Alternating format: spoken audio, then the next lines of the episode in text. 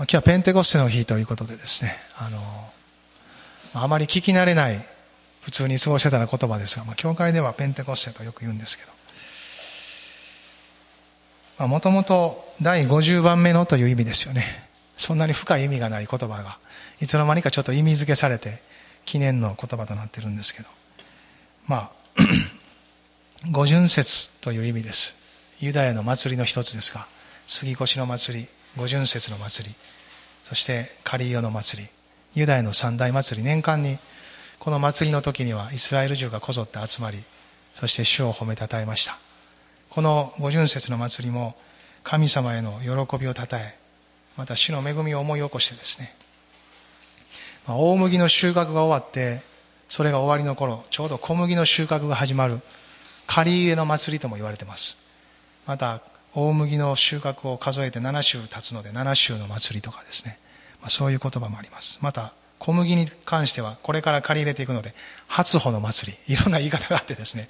でも全部同じこの五巡節の祭りを表してますけどそれは収穫の喜びそして感謝とともにこの人生を全て祝福してくださる神様への恐れも表している。そういう祭りでもあるんですね。喜び感謝そして主への健全な恐れです。そして私たちがまた主と共に歩いていく歩みを更新されて歩いていく、まあ、そういう祭りです。まあ、それがあのイエス様が昇天された後10日後にちょうど五巡節の日に約束された精霊が下った。そのことを通してこのペンテコステがお祝いされるようになりました。精霊様と関連づけられてペンテコステというこのお祝いをするようになったんですけど、まあ、今キリスト教会でそのように位置づけられて精霊が最初に下った時。ですね。今はもう信じる人たち一人一人のうちに住まわってくださってます。アメ 三位一体なる神様。この精霊なる神様が最初にこの地上に約束された通りに下られた時。それがこのペンテコステです。ね。まあそのペンテコステは精霊についてのことですがこのルカの福音書ずっと見てきましたがルカの福音書割とこの精霊について書いてあるんですね。この誕生に関わることについても精霊様について書かれてあります。精霊様についてのことっていうのは人の知恵ではわからないことです。でも神様が一つ一つクリスチャン生活の中で御言葉を通してその内容を紐解いてくださる。もし今わからないことがあったとしてもこれからわかることがあります。そして分かってるともし思ってる人がいても全てを分かってる人はいません。本当に神様ですから全部を一度に一気に分かることはできませんけどでも一つ一つ主が紐解いてくださる。そのような内容の一つであると思いますが。あのマリアが受胎告知を受けてそしてその後エリザベスのところに走っていきます。エリザベスのところに行った時彼らが挨拶を交わした時にエリザベスのお腹にいたバプテスマのヨハネがですね精霊に満たされて踊ったって書いてます。精霊に満たされて踊る。精霊様に満たされると踊る人が出てくる。それも一つですね。あ皆さん見たことありますか？精霊によって踊る。日本の歴史の中でも有名な精霊踊りってあるんですよ。ホーリホーリネス教団の方々がですねたくさん満たされてそして精霊によって踊り出した。っていう記事があります。これ歴史的な事実です。そういうまあ特別な慶中がある。そういう時があります。だからといって人間的に無理やり、あ、聖霊様に満たされてるふりして踊ろうとかですね、そういうことではありません。もう本当に内側からですね、命が躍動する踊りなんです。ちょうどこのエリザベスの中でバプテスマのヨハネが踊ったようにです。もちろんただの帯同とも取れますけれども、ルガははっきりと、体の中で幼子が精霊に満たされて踊ったと。ルカは見てませんよ、このこと。間違いなくエリザベス、そしてマリアから聞いたに違いないんです。エリザベスは自分のお腹のことですから普通じゃないことが起こったと分かったはずです。そしてそれを彼女は精霊に満たされたと位置づけたんです。そしてそれを神様はルカの記憶としてとどめそれを書くことを許された。主が良しとされたことです。主の心と合致してたんです。そうだよって。あの時バプテスマのヨハネは精霊に満たされたんだ。そしてエリザベスの体の中で踊ったんだ。私たちがもし自分が理解できる範囲で全ての御言葉をとどめようとするなら神様がなさっていることを本当に分からなくなりますしかも分からなくなるだけでも別に幸せには生きていけるかもしれませんけどもったいないと思わないですか？私たちがわからない領域でも主は働き、私たちが本当に理解できないこともなさるんだという信仰を持つことができます。私もわからないこといっぱいありますけど、いつも神様に期待してます。だって分かるばっかりの神様だったら面白くないから私信じてなかったと思います。分からないから本当に信じる心がもっともっと増し加えられていきます。ああ、主は分かりません。何してはるんですか？今何語ってるんですか？って分からなければ分からないほど信じる心が増し加えられていくのを感じています。だから信仰の歩みって本当すごいなと思うんですね。神様の知恵の中に隠されながらですが、折に行かなんて主は紐解いて、私たちが本当の意味で主を信じることができるように助けてくださってるんだなと思います。その後、イエス様が交渉外を歩まれた時もですね、洗礼を受けた時に精霊が下った。また、御霊に導かれて荒野に行った。そういう記事がたくさん出てきますね。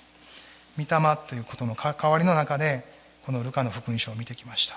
今日はその精霊について書いてある記事の一つですが、ルカの福音書また最後まで行きたいと思うんですね、一旦。24章のですね、今日は44節から49節のところ。ルカの福音書24章の44節から49節のところ。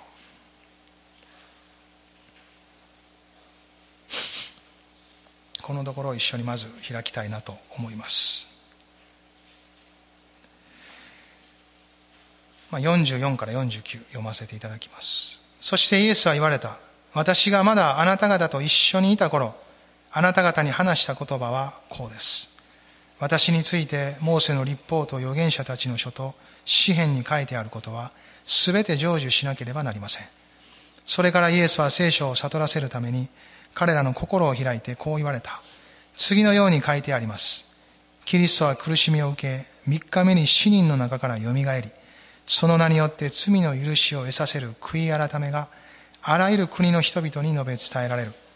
エルサレムから開始してあなた方はこれらのことの証人となります。見よ私は私の父が約束されたものをあなた方に送ります。あなた方は意図高きところから力を着せられるまでは都にとどまっていなさい。まあ今朝の箇所はイエス様が復活されてそして昇天されるまでの間、使徒の働きでは40日間神のことについて弟子たちを励まし力づけたと書いてます。その期間の中で語られた内容。まあ、たくさんのことを語られたと思いますが、おそらくルカが記したのはその中心的な内容だと思います。それを断片的にまたいろんな角度からイエス様は語られたんだと思います。彼らが受け取れるようにです。信じれるようにです。なぜならこの後彼らがイエス様がなさっていた働きを継続していくからです。これはイエス様からの申し送りみたいなもんです。ね。私たちも例えば家から子供たちを置いて出るときにですね、これとこれとこれはやっといてやって、帰ってきてすぐご飯食べれるようにスイッチ5時になったら押すんやねとかですね、そんなことを言うと思うんですね。あもう一回帰ってくるんですね、イエス様それまでの間、こうしときなさい。このような御言葉の実現の中に生きていきなさい。このように過ごしていなさい。私は必ず帰ってくるとおっしゃったんですね。ですから私たちはイエス様がもう再び地上に帰ってくるまでの留守を預かっている。とっても大切な務めをいただいているんですね。それをもし外側のいろんなやってることで私たちの人生をそれだけで捉えてしまったら、せっかくクリスチャンであるのに、教会であるのに、そんな外側でやってることだけの人生で評価してしまったら、一番大切なことを失ってしまいます。なぜならもう一回イエス様が帰ってきた時に評価されるのは、あなたはよく留守を守ったね。ありがとうなんですよ。よく頑張ったね。本当に私が留守の間よく耐え忍んでくれたね。この地上で私が言い送ったことを成し遂げようと努めたね。ということなんです。だとしたら私たちが勝手にこのことに頑張ろう。このことに一生懸命なろう。こういう人生が良い人生だ。幸せだ。このことが神に受け入れられるんじゃないかと勝手に考えるところから始めても無駄じゃないですか。だからクリスチャンになったら私たちは御言葉に聞くようになるんです。人生は限られているということも理解していきます。本当に限られた時間の中でイエス様といずれ会う時にですね、本当にあ、よくやったねと言われたいから、私たちは本当に主が望んでられるように歩いていきたい。そういう欲求が今日も見ているこの精霊様によって与えられるんですよねああ主の御心にかなうものでありたいもちろんその御心にかなうように歩けない自分にも出くわすんですけど出くわす自分と自分そういう自分と出くわしたらどうしたらいいかまで聖書書いてるじゃないですか。相変わらず罪あるあなたは生きてます。生きてるように感じるでしょう。出くわします。ぶつかります。葛藤もあるでしょう。でもその都度十字架を見上げ十字架の刑事によって御霊が与える刑事によってそれもしっかりと処理して歩いていくことできますよ。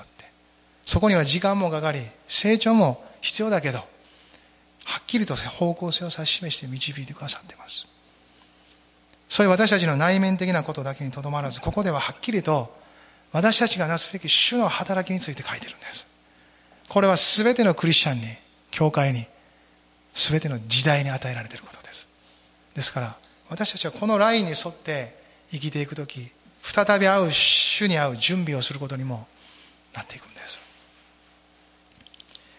イエス様はこう言われた。44節で。そしてイエスは言われた。私がまだあなた方と一緒にいた頃交渉外の3年半のことですよね。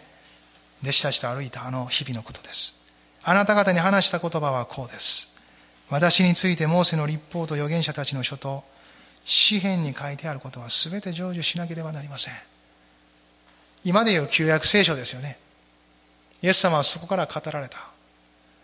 あなたたちユダヤ人たちはこのこと聞いてるでしょって今それが実現しているんです私がそれですと街道でもイエス様自身がおっしゃいました旧約聖書といつもつなげてご自身のことを語られました旧約聖書で語られている事実、詩篇の中にもイエス様のことがいっぱい語られてます。まだ来ていない何百年も前から。預言書も全てそうですよね。一つ一つイエス様について語っていることがあります。終わりの時について語ってます。もちろん精霊様についても語られています。一つ一つすでに語られていることです。何か全く真新しいことを急に神様がされたのではなく、起こった時に信じる人たちを通してそれがさらに広がっていくようにですね、神様は前もって準備をなさっています。この当時の彼らにとっては旧約聖書はその準備の集中したものです。そしてそれがイエス様が解き明かされることによって、さらに彼らの中にそれが一つ一つ植え付けられていきます。もちろんまだこの時点では理解できない、できていないこともありましたけど、彼らの中には一つ一つが蓄えられていったんです。こういう一つ一つの記事を見るときに、私は信仰生活の中でヒントを得ていきました。あ、今聞いてわからないことがあってもいいんだって。それはいつかタイムリーに私にとって必要な時に分かる時がやってくるんだって。そしてそうしないと神の技は前進していかないので困るのは神様だって分かってきたんです。そうしたらですね、あ、神様に任せてたら神様のタイミングで知るべきことは知れるんだって。逆に言えば今知っていることをしっかりすれば今、見心にかなっているんだってことなんですよ。それ以外のこと、それ以上のことを求めすぎ、何かまだ言われてもないのにそれを知ろうとして思い煩ったりすることは、本当に無駄なことなんだってことを知ってきました。もちろん人間だから知っただけでそう生きれるものではないんですが、ああ、そんな風に考えたらいいんだっていう材料を、こういう形でも御言葉から与えられてきました。弟子たちが辿った道は、特別な人間が辿った道ではなく、時代としては特別な時代だったかもしれません。でも人間性は変わらないし、同じ人たちでしたから、時代の文化とか背景は変わっても、同じその中から受ける御言葉と神様との関わりにある人間性は全く同じですから、本当に聖書から私たちは学ぶことができます。そして恐れることなく、何か大きく見せることもなく、小さく見せることもなく、等身大で歩くことができます。今私はこのことを知らされ信じています。このことについて確信を持っています。そしてこのラインに沿って歩いています。でもこのことはわかりません。これからこれは知っていきたいと思っています。このことについては実は10年ぐらいまだ祈り続けているんです。ずっと悩んでます。葛藤してます。いろんなことが合わせられて一人の人の人生ですが、絶えずそれをまっすぐに神様が与えられている人生に結び合わせるのは御言葉であり、そして内なる御霊の働きです。今朝もそういう一つの瞬間に私たちはあると思います。イエス様はあなたたちに語られたことを思い起こしなさい。こんな風に話しましたね、語りましたね。旧約聖書で私について語っていることをはっきりと申し上げましたね。そのことをどこまで信じてますか？受け取れてますか？と言ってこの場面でもですねその後45節ではそれからイエスは聖書を悟らせるために彼らの心を開いてと開いてくださった。人が人間の力で御言葉と神の御心を理解できないことをイエス様は一番ご存知です。ですから恵みをくださる。私たちが求めるのは恵みです。ああ神様はこの御言葉理解できる恵みください。恵みを注いでください。その恵みの集大成は聖霊様なんです。この方がそれを紐解き助けてくださるんです。ハレルヤ。ね心を開かれた。と書いてます。聖書のあちこちを見るとそのような形である時ある人の心が開かれて主を知るに至ったってことがいくつも書かれてあります。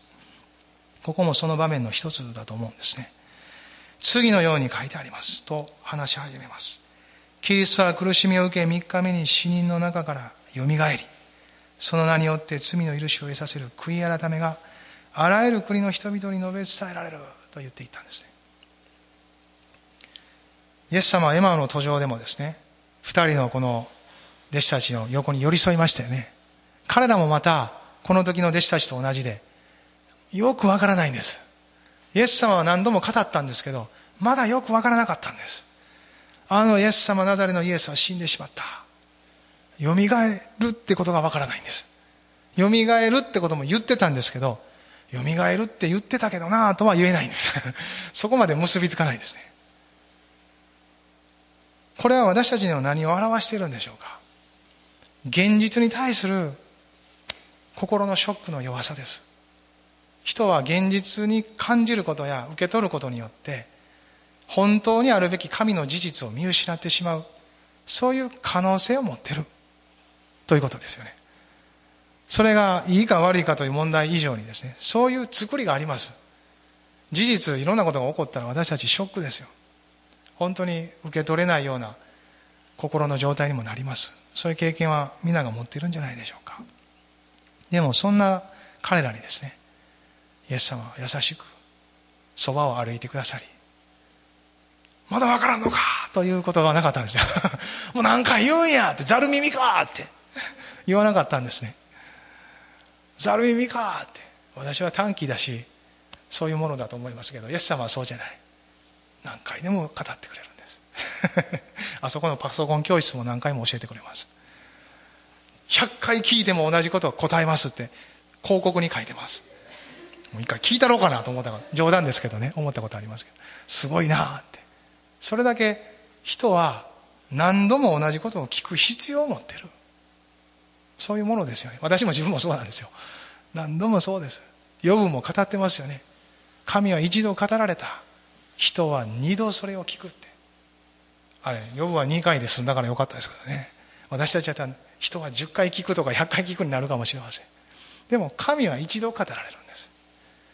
何度も神様が語られる必要はない。ただ私たちが何度も聞いているように感じるのは、一度語られた神の御言葉が精霊によってリフレインさせられてるんです。あの時主はこんな風に語ったんじゃないですかこの時もそうですよね、イエス様。私が語ったことを思い出しなさい。こう語ったんじゃないですかって。ここでは肉体をとってますから何度も同じことを語ってくれてますけど。そばを歩き、そしてな、彼らに説明していった。彼らは知らず知らずのうちに心が燃やされていることにも気づいてなかった。でもなんかイエス様が話すことに引き込まれていったんですね。霊的な目が開かれていったんです。ただ見る現実からですね、内なる霊の目が開かれて、その現実を見る方向へと、イエス様が導いていたんです。御霊の働きとはまさにこれなんです。私たちが現実を直視するだけじゃなくて、見ないといけないですよ。生きていくためには。でも、その現実の中に働かれる神様の見てを見てごらんなさい。神様の計画を理解してみなさい。きっと見方が変わるから景色が全てが変化していく。なぜなら私たちの主は良い方ですよ。良い羊飼いである方がいつも私たちを告白してるんじゃないですか。良い方良い羊飼い良い牧者ですって。主はあなたについていきますっていうのであればたとえ死の影の谷があることがあって災いは被らないって言ってるじゃないですか。そういう意味での。神との関係における断絶をもう被ることはありません。ずっとその中を主が共にいて導いてくださる。ですから、そういう点においては安心して、主の慰めと励ましをいただきながら進んでいきたいなと願うんですね。イエス様はそのようにして語られました。ここで、イエス様が語られた中心になることは、神の御言葉は必ず実現するということです。この最初の44節でですね、すべて成就しなければなりません。まあ、訳によって様々な表現がされているかもしれません。必ずすべて成就しなければならない。とイエス様ははっきりおっしゃった。事実、イエス様が来られることも語られてましたけど、来られたんですね。だからイエス様がその後、交渉外を歩かれて十字架にかかることも語られてたからそのまま成就しました。私たちの目にとって悪いと思える、マイナスと思えることは成就しなかったらええのにじゃないんです。神の目にとって語られたことの全ては成就していきます。ですがそれは全てプロセスじゃないですか。イエス様が十字架にかかること、そしてそこで死ぬことはプロセスです。苦しみは必ずあるって言ったんですよ。イエス様自身がそう語られたんです。苦しみを受けって。そして死んで葬られ、復活するって。十字架にかかること、死ぬこと、葬られること、そして復活する、蘇ることも全て聖書が語っていることです。パウロも後々そう語っています。聖書が示す通り、キリストは十字架で死んだこと、葬られたこと、そして3日目によみがえられたこと。これこそまさに福音ですって。これを信じたら救われますって。なぜなら神の事実が実現したからです。その実現した事実を信じる人のうちにも救いというものが実現するんです。神の事実と結びつくからです。霊的な力があります。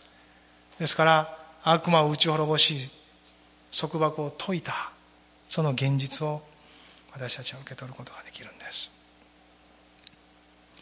その一つ一つは実現します。ここではその続きとして、天に上げられた後、精霊が下りますということも、この後起こっていくんですけど、神の言葉は実現する。そうですよね。ザカリアはどうでしたか？見つかいが妻が身ごもって子を産むと言った時ですね、信じられませんでした。その時見つかいはこう言ったんです。私が語った神の言葉は必ず実現します。しかしあなたは信じなかった。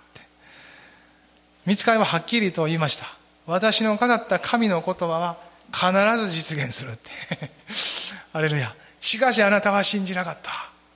だから信じれるようにあなたの口が聞けなくします。信じなくされた。マリアの時はどうだったでしょうか神にとって不可能なことは一つもありません言語に近く訳すと神が語られた言葉で実現する力のないものは一つもありませんなんです神同じこと言われてるんです神が語った言葉は必ず実現しますハレルヤ精霊の働きはそれに私たちが合わせられるように信じれるように助けることですだから信じないでおこうとする人は最も葛藤が増えるんです。ハレルヤ。葛藤の渦に巻き込まれていきます。なぜなら信じようとしないからです。信じれないことは仕方がないけど、信じようとしないので葛藤が増えるんです。まるであのタルシシュ行きの船に乗ったヨナみたいなもんです。葛藤が増えるんです。ハレルヤ。しかし信じようとするならば、御霊と追うていくのでですね、信じれるようになっていきます。御霊はそのように働かれています。決して御霊は信じられないように導くことはありません。信じれるように、信じれるように助けて導いてくださる。神の言葉が実現していく。皆さん信じ取られますか？だからですね、クリスチャンは本当に御言葉に親しむようになっていくんです。私たちが与えられているこの聖書、分厚いですけど、生涯かけて親しんでいいものです。なぜなら全て実現するからです。神様はなさる全てのことをここに書きました。と、私たちが内側の御霊の証とともにそれを受け取っていくときですね。恵みによる聖書に親しむ生活が始まっていくんです。もし自分の力でそうしようと思ったら疲れると思いますそしてどっかでやめると思います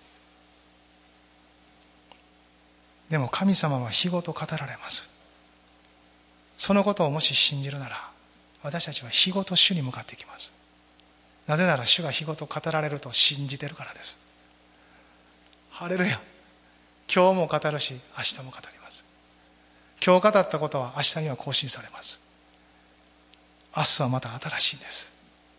そして今日語られたことは今日生きるために十分ですから明日のことを心配しなくてもいいとおっしゃられた。なぜなら明日は私が心配してるよと言ってくれてるんです。ハレルヤ。神の言葉の実現。そのことをイエス様はまず語られた。その内容が次に書かれてあることですよね。イエス様が語られた内容それは二つのことです。一つは十字架のことですよね。十字架の見業が確立するということ。キリストは苦しみを受け46節3日目に死人の中からよみがえりと書いてます。十字架の技が確立される。そしてそれが人々が信じて救われる。罪の許しをもたらす土台となる。人の罪は皆許されてます。大胆に言います。あなたの罪は許されてます。声をしっかりしなさい。あなたの罪は許された。2000年前にこの許しの土台は確立してます。今からもう何一つ罪が許されるために人がすることは一つもありません。一つもないです。この許しの土台に来て許されない罪は一つもありません。ここだけが人が許されるたった唯一の場所であり神様が定めて導かれるとこです。十字架の見業が確立するということ。と同時にそれを通して罪の許しと永遠の命を与える福音の宣教が全世界的に広がっていくということがイエス様が語られたことです。そうしなさいって言う前にですね、そのことがそうなるっておっしゃったんです。神様と私たちの関係において、主の語り方はいつもそうです。もうすでに語られている。私はもうそう定めている。私はそのことをそうとしている。なんです。神の中では時間的な空間はあっても実現しているんです。十字架は2000年前の出来事ですか時間的な空間の流れでは。でも神様の心にはですねすでにあのアダムとエヴァが罪を犯した時から始まってるんです。ただそれが目に見える形で実現していくのに地上では時間がかかっているということです。そしてその時間のかけ方となされることはタイムリーにいつも神様の栄光を表すものとなっているんです。いつも神様の栄光を表すものとなっています。それがこのところで語られていること。はっきりとイエス様は47節でその名によって罪の許しを得させる悔い改めがあらゆる国の人々に述べ伝えられるとおっしゃったんですね。この二つのことを主は語られた。皆さんどうですか？このことに喜びを感じますか？イエス様が私たちの地上でなすべきことをしっかりと語ってくださった。このことを述べ伝え続ける人生がイエス様と一緒に歩く人生です。ある人にとったらねわあもう大変なこと任せられたなと感じることもいるかもしれないし重荷に感じる人もひょっとしたらいるかもしれません。このことを積極的に取れる時もあればひょっとしたら消極的にしか捉えられない時もあるかもしれません。まあそういうことは置いといてとなる時もあるかもしれません。私は思うんですね。人は皆利己的です。自己中心的なので基本的に積極的に受け取れないと思います。本質的には。人間性として。堕落した人間性はですね。ただ救われた私たちのうちにある御霊によって与えられた命からの視点では積極的に受け取れると思うんです。でも人はもし積極的に受け取れない時間があったとしたら何をするようになるかということを考えるんですね。それはこのことをしなくてもいい方法を考え出すと思います。人の不信仰でそこから始まるんですね。主は語ってるかもしれない。でもまあ今の私の状況とか状態とかまあ私という人間はちょっと置いといてもいいんじゃないかって考え出すんですね。不信仰になると。そうすると神の御言葉を落とすようになってきます。その御言葉から何かをはしょっていかなければならなくなります。神の言葉は一つをはしょり出すと全てをはしょることになります。受ける恵みもはしょられていきます。結果的に御言葉に生きないようになっていくからです。そう考えると私たちは御言葉を聞いた時に自分でできるかできないかを考える必要がないなと感じるんです。この時イエス様はですね弟子たちにもこう言われたんです。あなた方はこれらのことの証人となります。48節ではっきりとですねこれはただ神が勝手にやることではなくあなた方がそれ証人となって共に働くんだとおっしゃったんですよ。神様の御業というものを聖書から考えるときに二通りのものがあります。一つは神様だけがなさることです。最初にイエス様が語られたこの十字架の技っていうのは神様にしかできないことです。私たちが手を加えることができません。ああしよう。大変ですね。って私も一緒に十字架にかかりますって隣にかかったとしても仮にそれは何のそういう意味では益をもたらしません。これは100%神がなさる技であって神様だけがなさることです。その後のこと。その名によって罪の許しを得させる悔い改めがあらゆる国の人々に述べ伝えられる。福音宣教が前進していくということに関しては神様だけがなさることではないんです。神様と一緒に人がなさるんです。人がなさいます。ハレルヤ。この点が十字架の見業と違う点です。そして私たちに託されているはっきりとしたものです。イエス様の福音を全世界に広めていくことそのどこかを一旦を担いながら私たちの人生が送られていく。どんな仕事であってもだから仕事を選ぶ必要がなくなっていくんですね過度に。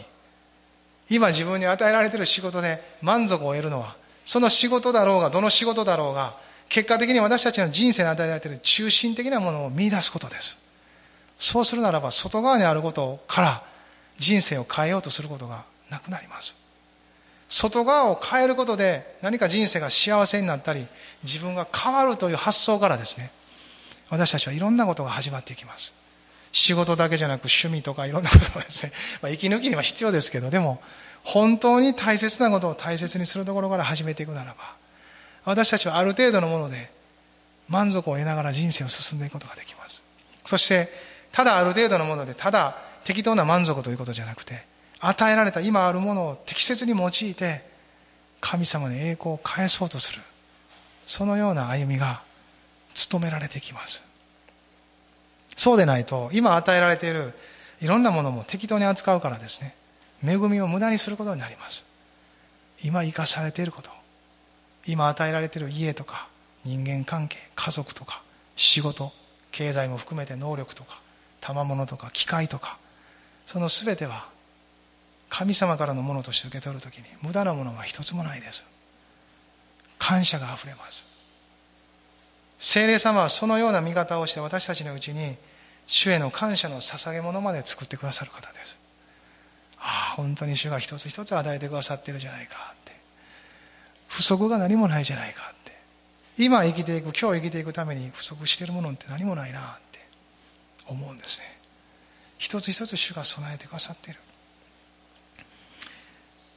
商人として用いられる。神様だけじゃなく私たちを用いて主はこのことを行おうとしておられる。でも神様と一緒にって言ったかて商人となった私たちと一緒にイエス様はもうこの先歩かれないんでしょうって。だってイエス様は天に帰るって言ってるじゃないですかって。えー、ってどうなるんですかって。結局私たちだけですることになるんですかって。でもこの後イエス様はもう一つのことを語られたんですね。49節です。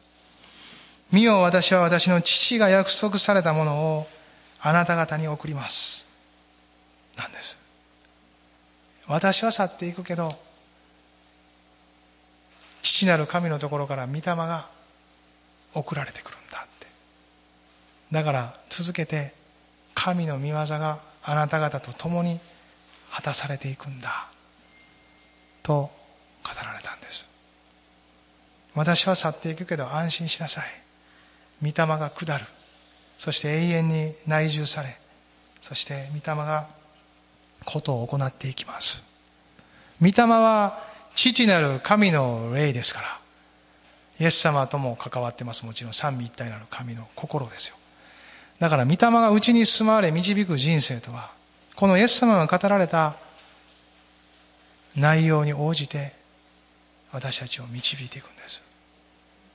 全世界に福音がくまなく述べ伝えられていくという方向性を持って進んでいくんです。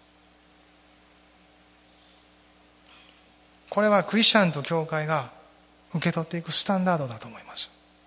私たちの人生は漏れなくそのことを中心に据えながら導かれているんだということなんですよ。老後を考えるときにもそのような方向で考える必要があります。くまなくイエス様の福音が全世界に広げられていく。私の人生を通してどうそれは最後までもたらされていくんだろうか。もちろん全員がみんな宣教師になるということではありませんよね。あらゆる関わり方があります。そこには一人一人が与えられた人生の非常にユニークな形があります。それは本当様々だなと思います。でも御霊はユニークなそのような人生を通して豊かにこの方向性を持って働き続けていかれます。私たちの家族に友達に周りの関わる地域の人たちに親戚にまた本当にこの町の中の人たちにあるいは私たちの町を越えていろんな人々に職場で学校でさまざまなところでそのような方向性を持って私たちは生きていくように召されてます。しかも御霊が与えられているのでそれは全く助けですよ。タイムリーなあらゆる助けを御霊は与えてくださる。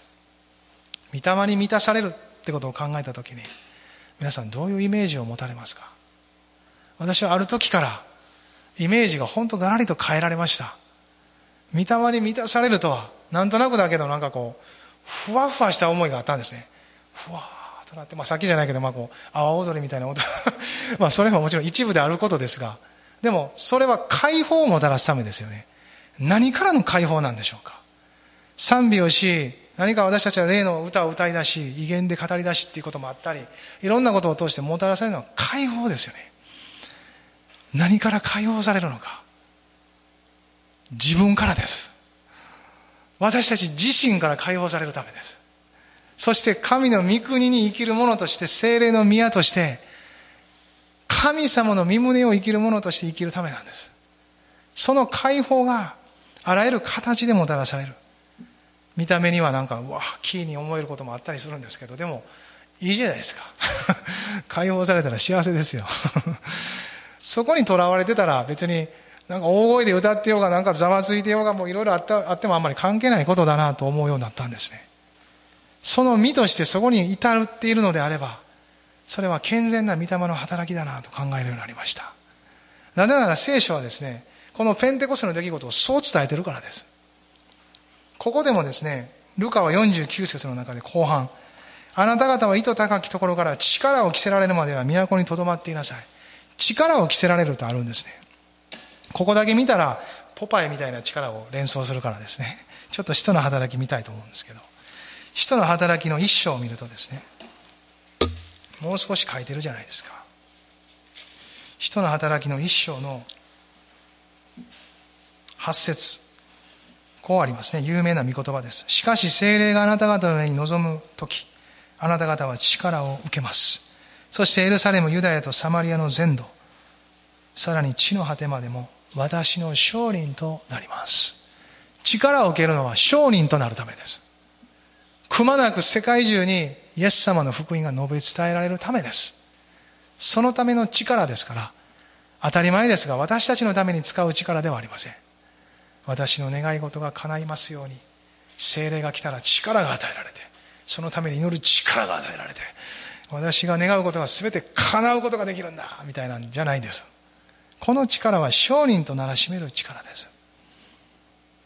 全世界の地の果てまで行くことのできる力です。そしてこの力の中心にあるものは私たちの人格を作り変える力です。聖霊なる神様は私たちの人格を作り変えて、キリストみたいに作り変えていくんです。キリストみたいに作り変えるためには、キリストに表された未知知の心を理解する必要があります。人は理解したことに応じて作り変えられるからです。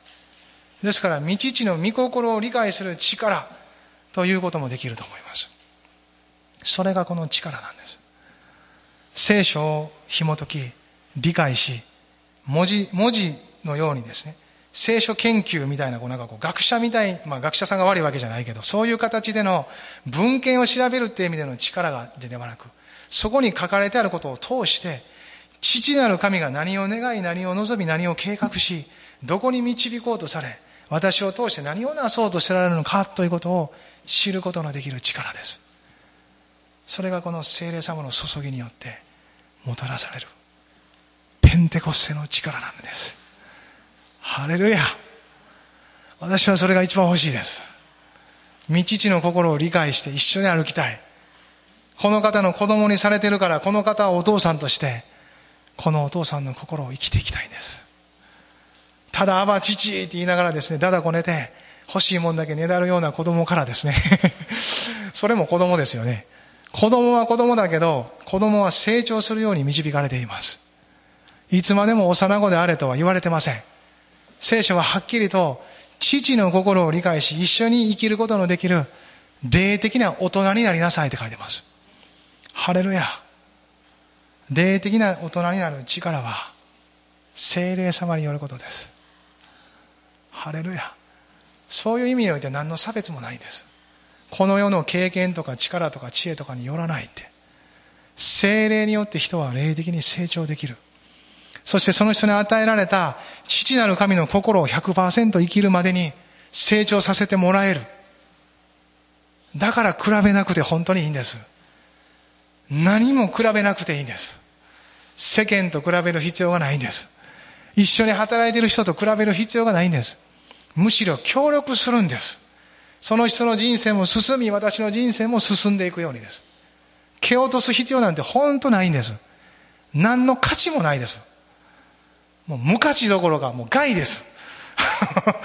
もう本当に害なんですよ、人を蹴落とすなんて。何の意味もないことです、そんなこと。そうして私がちょっとでも上に上がるんやったらいいですよ。下がりますよ。引き下げられるだけです。だから本当に意味ないことですよ。むしろ高めるときに私も高められるんです。それが神の国の原則です。生き方変わりますよ、イエス様に出会ったら。精霊に満たされたら、この力を受けて人格が成長していったら、本当に命に溢れます。捉え方、考え方、関わり方、あらゆるものが変化していきます。その結果として、私は大胆に申し上げるんですけど、友達が変わるんです。一緒に人生を歩く人たちが変わっていくのはそのせいです。ただそれは差別するために変わるんじゃありません。神の御国の福音を次のステップではもたらすために一時期はある人たちと離れることも出てくると思います。アブラハムが約束の地に入っていく原則は父の家を出ることなんです。人間的な癒着とあらゆる人間的な人生の構築から来るところの全ての考え方やあり方から分離することなんです。それがなかったら神の国に生きれないんです。こっちからも引っ張られこっちからも引っ張られいつでも中途半端です。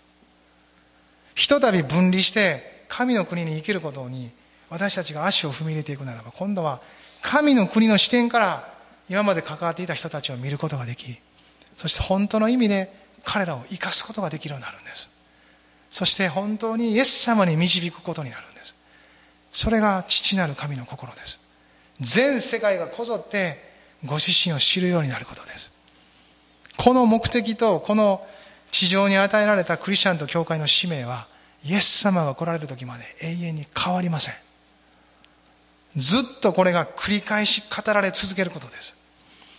多分クリスチャン生活で皆さんも何度も聞いてると思います。私も何度も聞きながら話しながら聞きながら話しながら同じことを繰り返してます。でも何度も繰り返し響かせられながらそれは聞くたびに新鮮な響きを持って次の人生と私たちを踏み出させているんじゃないかなと思うんですね。聖霊様は約束された通り今の時代はもう送られた後の時代を歩いてますから送られました。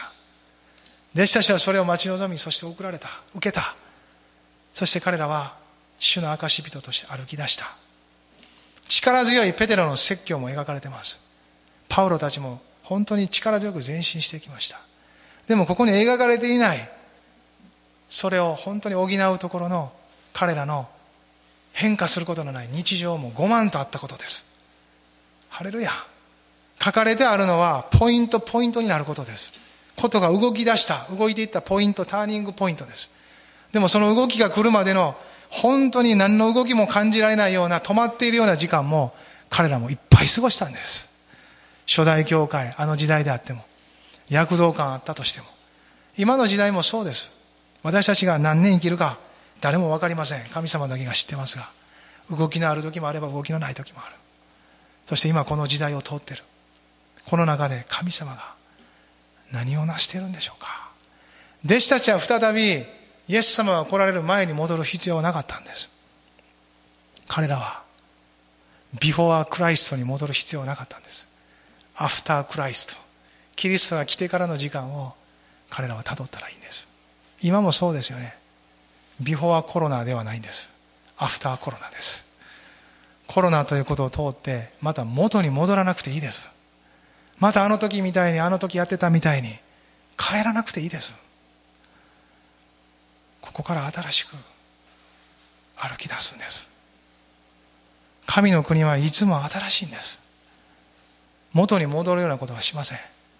もちろん霊的に信仰の面では後ろ向きに前に進んでいくので御言葉を見イエス様を見ながらですね私たちは後ろ向きに前に進んでいくんです。過去に起こった全ての出来事は神の恵みを抽出するにはありとあらゆる材料を私たちに提供してくれます。私たちは歴史の分だけ得してます。弟子たちよりもさらに2000年間神の多くの見業を経験してるからです。歴史文献でもそれらの全てを知ることができます。何よりも新約聖書があります。精霊が下った後のことについても書かれてあるのでもっとそれを信じ受け取り今の時代にそれはどう働くのかを検証しながらいい意味で試しながら精霊様とコンタクトを取りながらですね歩いていくことができます。今週皆さんの人生の中で御霊はどのように働くでしょうか。あなたの職場であなたの家庭であなたの考えの中であなたの在り方の中でハレルヤ。ハレルヤ。ハレルヤ。不信仰の中で不従順の中でまた信仰の中で従順の中で御霊はどのように私たちをイエス様に向けていくでしょうか。激しく働かれるのか穏やかに働かれるのかどのようなことがあるのかいつも分かりませんがしかし御霊は今も働いておられます。この時からずっと信じる人々を通して働き続けておられます。ハレルヤ。イエス様は最後に精霊を送る約束をここでなされた。ルカの福音書24章にもう一回帰りますけど。父が約束したものを送るという約束をくださった。二重に約束してくれたんです。父が約束しているものは必ず送られると私が約束します。御父の約束を御子がですね皆によって約束してくださった。まあ間違いのないことなんですよね。今もですね御霊は豊かに望む人に働かれます。皆さん聖霊様に委ねましょう。今週の歩みもこの方に委ねて本当に良い方は与える前から私たちに与えるものを知っておられますから信じてですね大胆に委ねつつ過ごしていきたいなと思うんですね。立ち上がって祈りましょうハレルヤ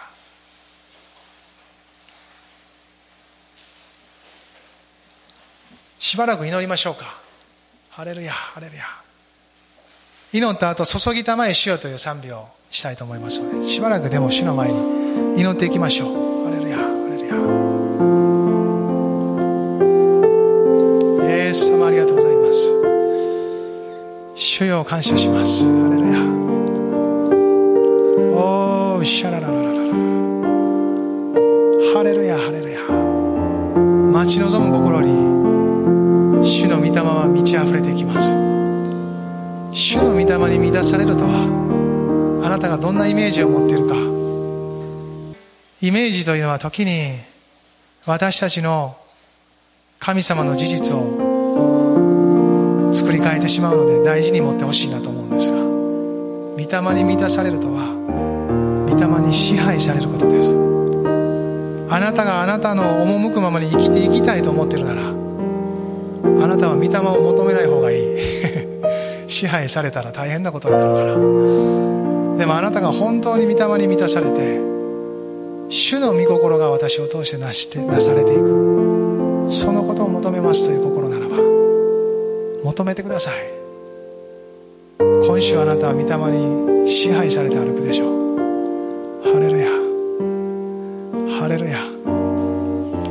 霊はエネルギーでも何か力でもないですよ。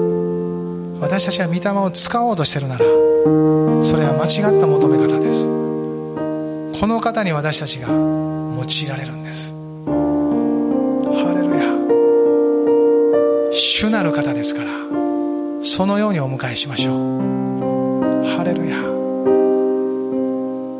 何かいろんなものを並べて御霊を受け取るか受け取らないかという選択でもないんです。べ寄ることのできない方です。ハレルヤ。しかし目には見えずどちらかというと控えめに働かれ何かご自身を表すというよりもいつもキリストに私たちを導き父なる神を明らかにしてくださる方です。一つ一つこの方について知っていきましょう。ハレルヤ。そしてこの方が指し示すイエス・キリストについて知っていきましょう。そのキリストを使わされた父なる神様を知っていきましょう。本当に豊かな大きな大きな身腕を持って私たちを包み持ち運んでくださる方です。全ての必要を知り満たしてくださる方です。私たちが祈る前から知ってくださりその心を組んでくださる方です。ハレルヤ。その父なる神からの約束。精霊様は注がれました。今朝も大胆にこの賛美の中でお迎えしましょう。ハレルヤ。注ぎたまえしを賛美します。